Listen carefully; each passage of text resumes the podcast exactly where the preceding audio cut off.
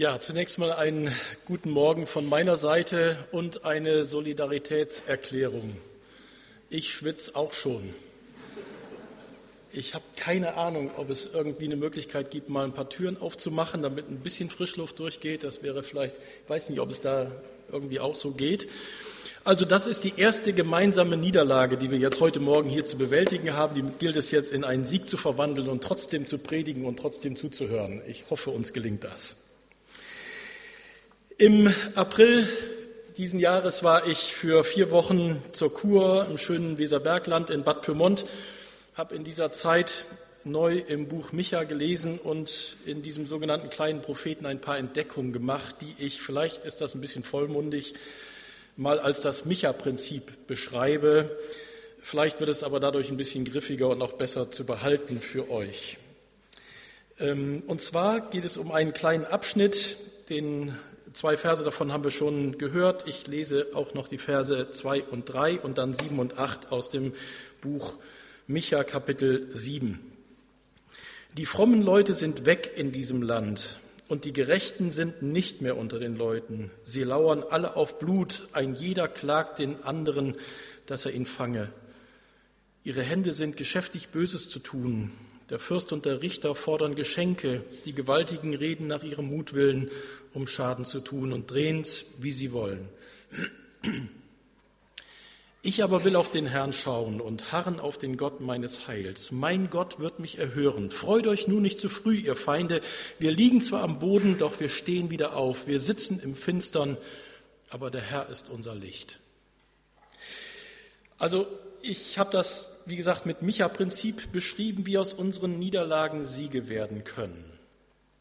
Wie wir auf Sieg und Niederlage reagieren, das findet man ja am besten raus, indem man miteinander spielt. Also entweder man macht irgendwie Sport miteinander und das ist ja dann so interessant, was dann so alles zum Vorschein kommt, aber auch bei Gesellschaftsspielen. Also da kann man sich ja kennenlernen wie nichts anderes. Also da kommen Sachen raus, das würde man ja nicht für denken, dass ein anderer so sein könnte.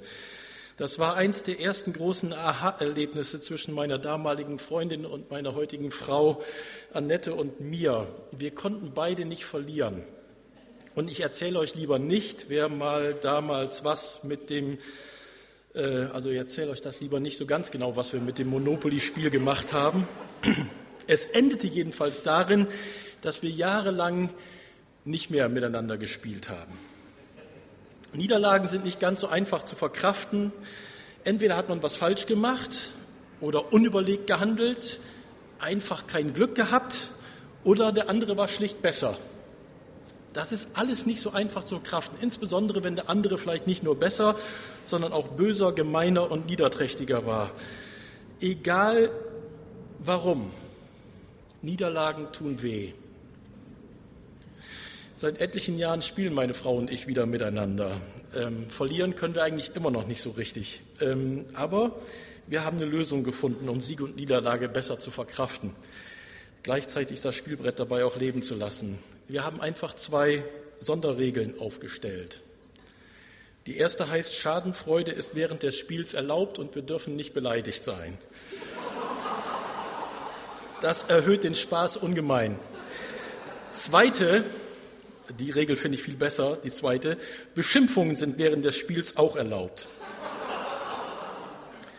Ihr glaubt gar nicht, wie gut das tut, wenn man sich während des Spiels mal so richtig Luft machen kann und auch das berühmte A-Wort mal ungestraft sagen darf.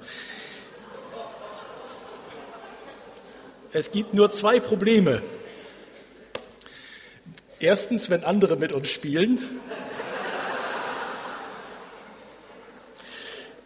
Dann ergibt sich immer so ein gewisser Erklärungsnotstand über bestimmte verbale Äußerungen. Aber ich finde das zweite Problem viel entscheidender. Das funktioniert nur im Spiel. Bei Niederlagen im Leben funktionieren diese Sonderregeln nicht. Die können nicht mal eben mit einem verbalen Ausbruch bewältigt werden. Sieg und Niederlage gehören zu unser aller Leben. Jeder von uns erlebt das. Die einen vielleicht mehr auf der einen Seite, der Niederlagenseite, die anderen vielleicht sind mehr auf der Siegerseite. Deshalb ist eine Niederlage von sieggewohnten Menschen auch so hart. Nicht umsonst warnt der Apostel Paulus in 1. Korinther 10, Vers 12, darum wer meint, er stehe, mag zusehen, dass er nicht falle. Warum warnt Paulus? Weil wir alle irgendwann mal im Leben fallen werden. Ich glaube, dass davon keiner verschont bleibt, auch der Stärkste nicht. Auch Christen sollen sich nicht in falscher Sicherheit wiegen. Christus ist der Sieger. Wir siegen nicht immer. Und das Leben spiegelt zumeist ein Auf und Ab von Sieg und Niederlage wider. Die Bibel ist voll von Berichten über Menschen, die das erlebt haben in ihrem Leben. Beispiele in der Geschichte sind unzählig. Beispielhaft zum Beispiel sind Sieg und Niederlage im Leben eines amerikanischen Politikers, habe ich gefunden. Ich, ihr könnt jetzt selber mal die Jahreszahlen mitlesen. Ich mache mal so einen Schnelldurchgang. Ein jüngerer Bruder stirbt, die Familie verliert ihr Heim, Tod der Mutter, ein Pferd tritt ihn auf den Kopf, Tod der älteren Schwester, geschäftlicher Misserfolg, Niederlage in der Wahl für das Parlament, weiterer geschäftlicher Misserfolg, Wahl in das Parlament von Illinois, Tod der künftigen Ehefrau, Nervenzusammenbruch, vielleicht Burnout, ich glaube, dass man früher sowas als Nervenzusammenbruch bezeichnet hat. Zuweis äh, Zurückweisung eines Heiratsantrages, Niederlage in der Wahl zum Parlamentssprecher, Niederlage in der Wahl zum Wahlmann, Niederlage in der Wahl zum Kongressabgeordneten, Wahl zum Kongressabgeordneten, erneute Niederlage in der Wahl zum Kongressabgeordneten, Tod eines Sohnes, Niederlage in der Wahl zum US-Senat, Niederlage in der Wahl zum US-Vizepräsidenten, weitere Niederlage in der Wahl zum US-Senat. Ich lese das und frage mich, wie ist der Mann mit dem allem nur fertig geworden? Zwölf Niederlagen, sieben schwierige Lebenssituationen stehen zwei Siegen gegenüber. Wir haben etwas eingesetzt, Zeit, Geld, Kreativität und wir haben verloren. Kein Erfolg, keine Anerkennung, andere waren besser, wir waren vielleicht schlecht drauf und so weiter und so fort. Niederlagen schmecken bitter, müssen deshalb verdaut und verarbeitet werden mit dem Propheten Micha gefragt, wie kann ich, wenn ich im Dunkeln am Boden liege, erleben, wie Gott mich vom Neuen ins Licht führt? Und das, denke ich, wird in diesem Micha-Prinzip, in diesen Versen, die ich gelesen habe, deutlich. Zunächst mal habe ich erkannt, dass Niederlage nicht gleich Niederlage ist. Die Ursachen von Niederlagen sind sehr unterschiedlich und deshalb sind auch unsere Bewertungen und auch die Gefühle, die wir haben, unterschiedlich. Nicht in jeder Niederlage, die wir erleben, ist das alles so gleich. Und daraus folgt, dass eben auch die Konsequenzen, die wir ziehen müssen, unterschiedlich sind. Ich will das ein bisschen näher erklären.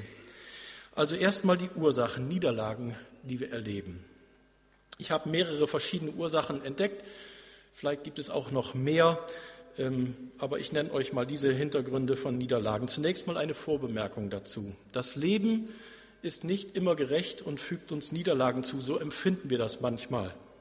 Wenn es Umstände gibt, die wie eine Lawine auf uns herunterstürzen, wie bei diesem amerikanischen Politiker, empfindet man das manchmal als Niederlage. Und zur Frage, wie wir als Christen mit schwierigen Wegführungen umgehen, denn eigentlich ist das jetzt keine Niederlage, sondern das sind schwierige Wegführungen. Dazu hat die Bibel, hat Gott selbst eine Menge zu sagen, aber das wäre jetzt eine Predigt für sich, da will ich jetzt nicht drauf eingehen. Mir geht es heute eher um die echten Niederlagen. Niederlagen sind nämlich Misserfolg im Kampf. Eine echte Niederlage ist also eine Niederlage, an der wir aktiv beteiligt sind. Welche Niederlagen gibt es da. Zum Beispiel die Niederlagen durch Unrecht an uns. Könnt ihr euch noch an den Händedruck des Jahres 2006 erinnern? Wenn ich euch das jetzt schildere, bestimmt. Oliver Kahn wurde vom damaligen Teamchef der Nationalmannschaft Jürgen Klinsmann vor der WM 26 in Deutschland zum Torhüter Nummer 2 degradiert. Eigentlich hatten alle erwartet, dass Olli Kahn sofort jetzt zurücktritt. Tat er aber nicht. Dafür musste er dann auch wieder einen Medienrummel ertragen um seine Person. Warum er nicht zurücktritt, haben sie dann alle gefragt. Er hat diese Niederlage schweren Herzens angenommen und war dann dabei beim Team. Und als es zum Elfmeterschießen im Viertelfinale gegen Argentinien kam, Da kam der Händedruck des Jahres. Diese Szene ging um die Welt. Olli Kahn kniete plötzlich neben seinem Kontrahenten Jens Lehmann und gab ihm die Hand. Und so titelten dann die Zeitungen Händedruck des Jahres. Die Bewertungen dieses Geschehens sind ja sehr unterschiedlich. Lag die Bevorzugung von Jens Lehmann tatsächlich an dessen Leistung oder war es einfach nur ungerecht? Olli Kahn hat bestimmt subjektiv seine Zurückstufung als total ungerecht empfunden. Was hatte er nur falsch gemacht? Aus seiner Sicht doch gar nichts. Warum nur? Ungerecht. Aber dann kam dieser Händedruck und mit diesem Händedruck hat der, der bis dahin als arrogant und aggressiv verschriene Titan Olli Kahn zu einem ist dadurch zu einem der beliebtesten Sportler in Deutschland geworden.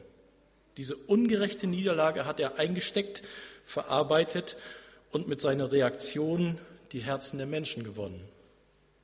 Niederlagen durch Unrecht an uns oder eben auch Niederlagen aufgrund eigener Schuld. Dazu muss man nicht so sehr viel sagen. Wir handeln unüberlegt, das kennen wir alle, schießen über das Ziel hinaus, unsere Worte kommen wie ein Bumerang zu uns zurück und schon müssen wir eine deftige Niederlage einstecken ob bei der Arbeit oder in der Familie, in der Ehe, vielleicht sogar in der Gemeinde. Es gibt an der Stelle aber noch ein größeres Problem, wenn es um Niederlagen aufgrund eigener Schuld geht. Ganz oft verlieren wir nämlich auch gegen uns selbst. Der Apostel Paulus beschreibt das im Römerbrief so, Römer 7, Verse 18 bis 19 denn ich weiß, dass in mir, das heißt in meinem Fleisch, nichts Gutes wohnt. Wollen habe ich wohl, aber das Gute vollbringen kann ich nicht. Denn das Gute, das ich will, das tue ich nicht, sondern das Böse, das ich nicht will, das tue ich. Da geht es um die Niederlagen in uns drin, die kein anderer sieht. Aber sie tun uns vielleicht noch mehr weh als alles andere und bringen Schuld mit sich. Niederlagen wegen mangelndem Erfolg auch das erklärt sich mehr oder weniger von alleine. Nicht jeder kann alles. Wir überfordern uns manchmal selbst oder werden von anderen überfordert, schaffen es nicht und verlieren.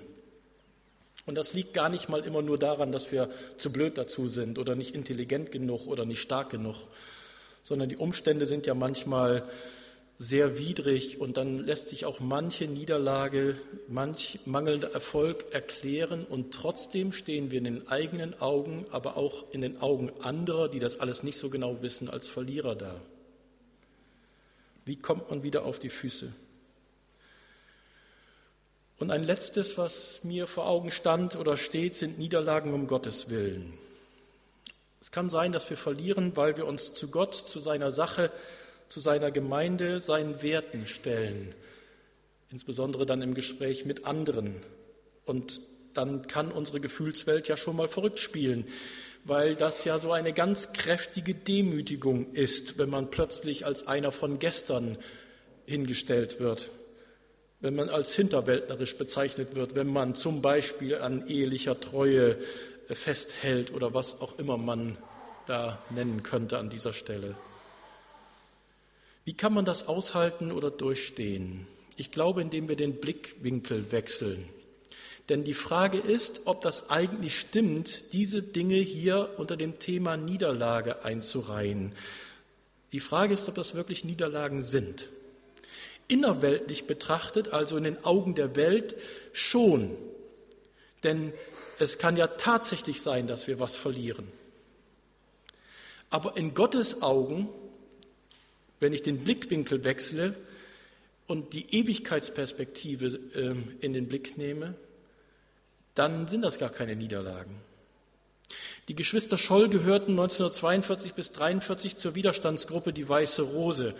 Der Widerstand dieser Gruppe gegen das Naziregime war überwiegend christlich motiviert damals. In den Flugblättern der Weißen Rose hieß es zum Beispiel, dass jedes Wort, welches aus Hitlers Mund komme, eine Lüge sei. Und wenn er, Zitat, in frevelhafter Weise den Namen des Allmächtigen nennt, meint er die Macht des Bösen, den gefallenen Engel Satan. Das haben die damals so klar und deutlich gesagt. Die Geschwister Scholl wurden dann entdeckt, verraten und letztendlich hingerichtet. Wer hatte gesiegt? Wer war der Verlierer? Das lässt sich eigentlich nur aus der Ewigkeitsperspektive her erklären. Die Geschwister Scholl hatten tatsächlich um Gottes Willen ihr Leben verloren.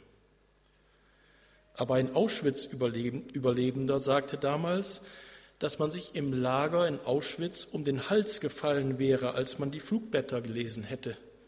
Man hätte gesagt, es gibt in Deutschland doch noch Menschen. Und das Naziregime ging unter, Gott sei Dank. Niederlagen um Gottes Willen machen uns im Licht der Ewigkeitsperspektive immer zum Sieger, denn Gott hat immer das letzte Wort. Kommen wir zum Micha-Prinzip, wie Niederlagen, die wir erleben, zu Siegen werden können. Der Prophet Micha lebte rund 750 Jahre vor Christus, war sozusagen ein Kollege des Propheten Jesaja. Außer seinem Geburtsort wissen wir über Micha fast nichts. Er trat als Prophet im Namen Gottes auf, prangerte kompromisslos, kompromisslos soziale Missstände an, wie zum Beispiel die schleichende Enteignung von Kleinbauern. Und damit verbunden verkündigte er das kommende Gericht Gottes im Namen Gottes. Und in diesen Gerichtspredigten, die dann auch zu lesen sind in Micha 7, da sind auch Worte der Hoffnung, des Heils, der Zuversicht enthalten. Besonders bekannt ist eine Ankündigung, die wir immer Weihnachten lesen. Die Ankündigung, dass der Retter, der Messias, also Jesus, aus Bethlehem kommen sollte. Micha 5, Vers 1. Und du, Bethlehem Ephrata, die du klein bist unter den Städten in Juda, aus dir soll mir der kommen, der in Israel Herr sei, dessen Ausgang von Anfang und von Ewigkeit her gewesen ist.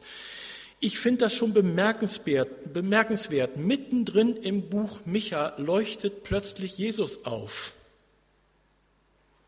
Das Leben des Micha war nicht einfach. Seine Gerichtsbotschaft eine Last, die er zu tragen hatte. Die Botschaft wurde abgelehnt und er musste kämpfen. Niederlagen gehörten dazu. Und das war ganz schön frustig. Im letzten Buch seines, ähm, äh, also im, im letzten Kapitel seines Buches, Micha, da findet man so eine Art Trostgebet. Da erlaubt uns Micha quasi einen Blick in sein Herz. Da erkennt man, wie es ihm wirklich ging. Da spricht er den Frust seines Lebens vor Gott aus. Das kann man so nachlesen, aber dann wendet sich seine innere Stimmung plötzlich. In Vers 7 wird es dann plötzlich ganz anders in seinen Formulierungen.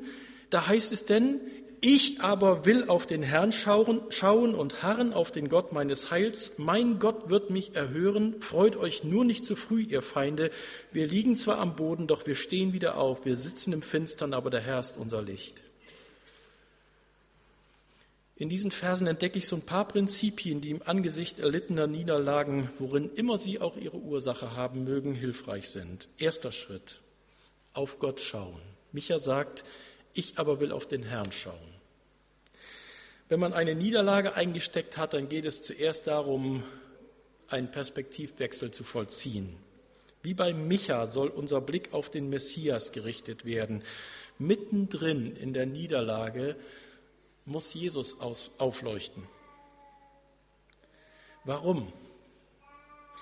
Jesus selbst wurde am Kreuz auf Golgatha erniedrigt. Schlimmer ging es doch gar nicht mehr. Als Jesus am Kreuz hing, sah es so aus, als wenn Hölle, Tod und Teufel die Welt mit ihren Machenschaften gesiegt hätte und die Jünger jetzt auf der Verliererstraße waren. Aber der Sieg, der vermeintliche Sieg, wurde schon nach drei Tagen zur Niederlage. Gott hat Jesus von den Toten auferweckt und ihn zum Herrn der Welt gemacht. Gott ist damit der, der die Niederlage, die schlimmste Niederlage überhaupt, die Niederlage des Todes überwunden hat. Und wenn er das kann, dann hat er auch Hoffnung für uns, egal in welcher Niederlage wir stecken. Deshalb ist die Frage, ob wir im Klagen stecken bleiben oder den Perspektivwechsel schaffen. Wollen wir glauben, dass Jesus die Macht hat, ich aber will auf den Herrn schauen, sagt Micha. Das ist eine Entscheidung. Und das ist die Basis von allem. Ohne diesen ersten Schritt geht es gar nicht. Der zweite Schritt. Die Schmerzen im Angesicht Gottes aushalten. Ich will harren Also da ist die Rede von Zeit, von Beharrlichkeit, von Geduld. Das heißt, da, hier geht es um einen Zeitraum, der, der auch zu bewältigen ist. Ich will harren auf den Gott meines Heils, wenn ich auch da niederliege. Ich glaube, dass es hier darum geht, zu sich zu finden und genau mal eine Bestandsaufnahme zu machen. Eine ehrliche Bestandsaufnahme der Niederlage. Und das ist eine schwierige Phase nämlich wegzukommen von Verdrängung und Selbstmitleid, weg davon, sich selbst weiter in die Tasche zu lügen. Während meiner Kurzeit in Bad Pyrmont habe ich in manchen Sitzungen und persönlichen Gesprächen entdeckt, wie schwer sich manche Leute damit tun, eine ehrliche Lebensbestandsaufnahme zu machen. Die waren es gar nicht gewohnt, hatte ich den Eindruck, mitzuteilen, was in ihnen drin abgeht. Man tut sich schwer damit, meint, man verliert sein Gesicht, und mir ist neu bewusst geworden, welches Vorrecht wir haben, die wir Sonntag um Sonntag den Gottesdienst besuchen. Denn wir setzen uns damit dem manchmal doch tief in uns hineinschneidenden Wort Gottes aus. Wir sind fast jeden Sonntag gefordert, an irgendeiner Stelle unseres Lebens Bilanz zu ziehen. Das ist für uns Normalität und deshalb fällt uns das auch viel leichter als vielen unserer Zeitgenossen. So ein Grund mehr, den Gottesdienst zu besuchen. Also es geht darum, uns erstens Klarheit über die Art unserer Niederlage zu schaffen und darüber, wie wir sie bewerten. Zweitens auch, welche Gefühle dann in uns hochkochen. Und drittens müssen wir dann erkennen, was konkret zu tun ist. Ich erinnere euch nochmal an die verschiedenen Arten der Niederlagen. Jede macht was anderes mit uns. Ähm, zum Beispiel, wie sieht das aus bei Niederlagen durch Unrecht an uns? Da kann man fragen, was macht diese Niederlage mit meiner Gefühlswelt, wenn Unrecht an uns geschieht? Sie hinterlässt sehr wahrscheinlich Angst, ausgeliefert sein, Hilflosigkeit, vielleicht sogar auch Wut. Was gilt es da zu überwinden?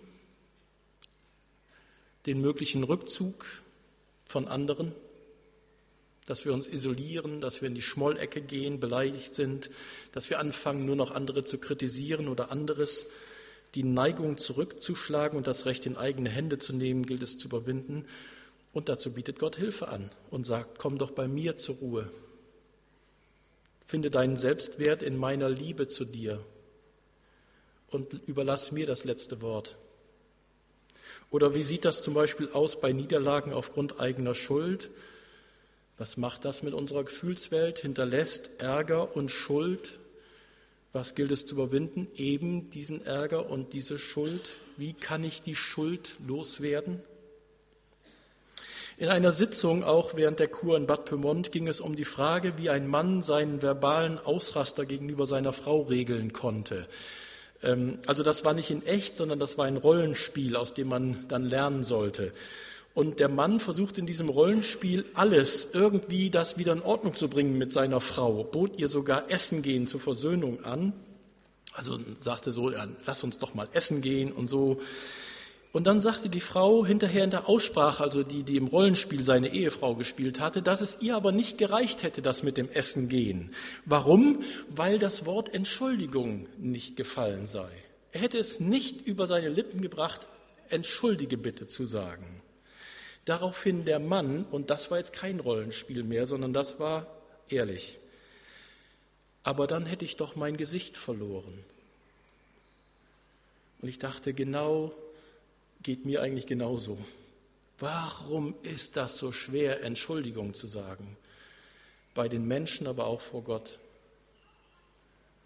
Weil wir Angst haben, unser Gesicht zu verlieren und dann als Verlierer dazustehen, zuzugeben, dass wir die Verlierer sind.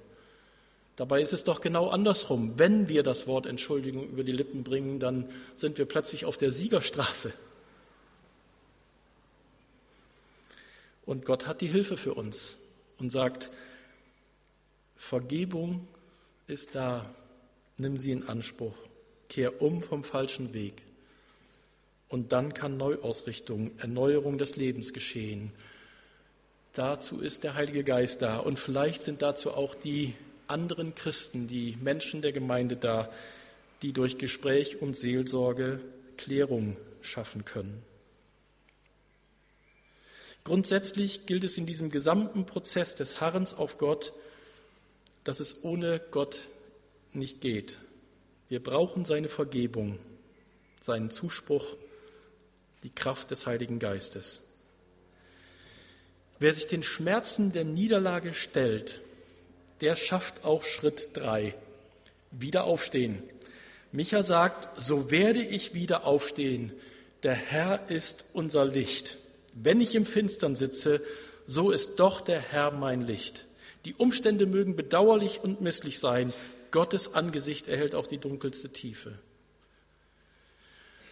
Als der VfB Stuttgart im Januar 2009 eine schlimme 1 zu 5 DFB-Pokal-Heimniederlage gegen Bayern München erlebt hatte, sagte der damalige Stuttgarter Trainer Markus Babbel in so einem Interview, wir sind hingefallen, jetzt müssen wir wieder aufstehen und Leidenschaft zeigen.